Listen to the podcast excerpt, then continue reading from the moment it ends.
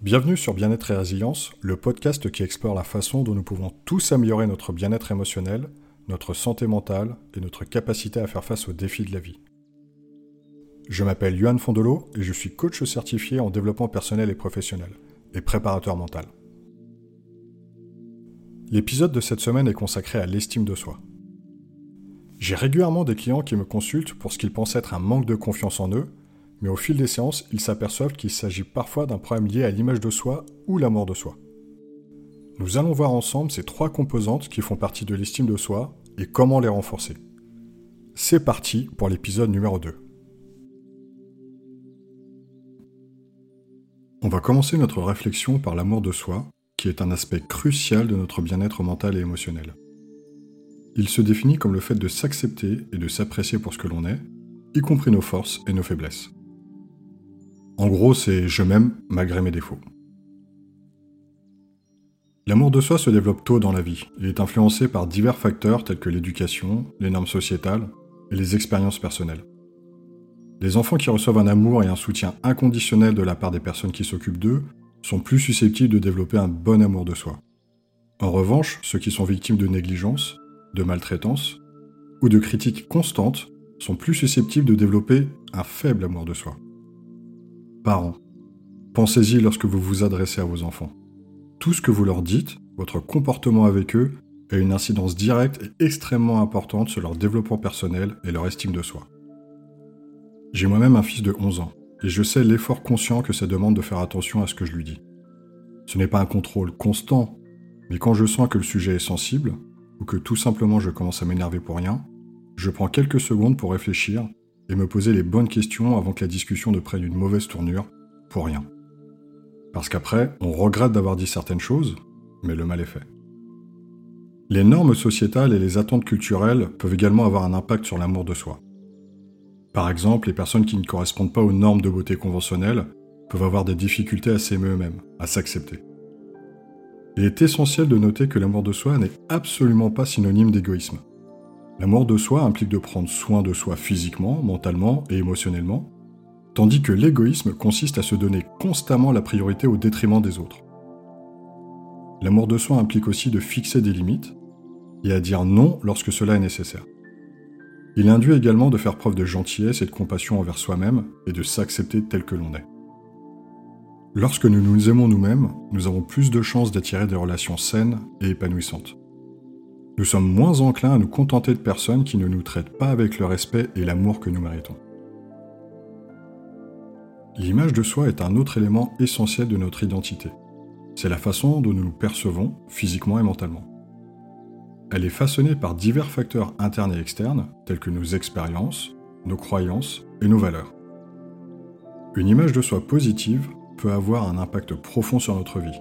Elle peut améliorer notre bien-être général, notre comportement et nos relations avec les autres. Avoir une image de soi positive signifie s'accepter tel que l'on est, avec ses défauts et ses qualités. Cela signifie reconnaître ses forces et ses faiblesses, et comprendre que c'est ce qui fait de nous une personne unique. Avoir une image de soi positive signifie également être gentil avec nous-mêmes, et nous traiter avec le même respect et la même attention que l'on accorde aux autres. Ça paraît tout bête, mais on a parfois tendance à s'oublier. Lorsque nous avons une image positive de nous-mêmes, nous sommes toujours prêts à essayer de nouvelles choses et à poursuivre nos objectifs parce que nous croyons en nos capacités. A contrario, une image négative de soi peut nuire à notre santé mentale et à nos relations. Lorsque nous ne nous sentons pas bien dans notre peau, nous pouvons éprouver des sentiments d'inadéquation, voire, dans des cas extrêmes, de dégoût de soi. Cela peut conduire à l'anxiété, à la dépression et à d'autres problèmes de santé mentale. Il est donc important de travailler à l'amélioration de notre image de soi. Cela implique notamment de remettre en question nos croyances négatives et de les remplacer par des croyances positives. Il faut commencer par prendre le temps d'identifier les pensées et les croyances négatives que nous avons sur nous-mêmes, puis vient le process de remise en question de ces croyances avec la recherche de preuves contraires. On peut ensuite remplacer ces croyances par des croyances positives et pratiquer au quotidien ces nouvelles croyances.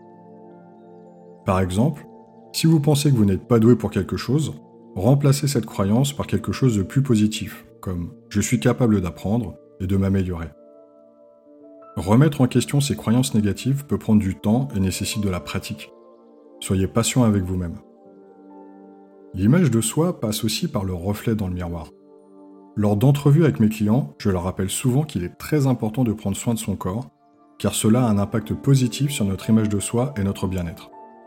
L'exercice physique régulier, une alimentation saine et suffisante, un sommeil de qualité, tout cela contribue grandement à une bonne image de soi. Sachez que l'image de soi n'est pas figée. Elle peut changer et évoluer au fil du temps de façon positive avec des efforts et de la pratique ou de façon négative si on laisse des facteurs internes et externes nous impacter sans réagir. Dernière étape de notre réflexion sur l'estime de soi, la confiance en soi, qui est un aspect essentiel de notre personnalité. Elle désigne la confiance en nos capacités à réussir dans les différents domaines de notre vie. Les personnes qui ont confiance en elles ont plus de chances de réussir dans leur vie personnelle et professionnelle que les personnes qui n'en ont pas. C'est un attribut qui peut être développé et entretenu au fil du temps avec la pratique et l'expérience. La confiance en soi joue un rôle important dans notre comportement et nos actions. Elle aide à construire une image positive de soi et une estime de soi saine. Lorsque nous avons confiance en nous, nous sommes plus enclins à prendre des risques et à relever des défis, ce qui favorise notre développement personnel. Nous nous affirmons davantage dans notre communication et nos prises de décision, ce qui fait alors de nous des leaders plus efficaces et des personnes plus aptes à résoudre des problèmes. En revanche, si nous manquons de confiance en nous, nous avons tendance à être plus hésitants et indécis. Nous doutons souvent de nos capacités et avons peur des échecs et du rejet. Cela peut conduire à une image négative de soi et à une faible estime de soi, ce qui a des effets néfastes sur notre bien-être mental et émotionnel. Développer la confiance en soi nécessite un effort conscient et un état d'esprit positif. Il s'agit d'identifier nos forces et nos faiblesses et d'y travailler pour nous améliorer. Se fixer des objectifs réalisables et s'efforcer de les atteindre peut également contribuer à renforcer la confiance en soi. Notons que s'entourer de personnes bienveillantes et encourageantes a également un impact positif sur la confiance en soi.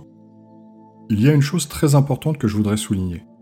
La confiance en soi ne doit pas être confondue avec l'arrogance ou l'excès de confiance.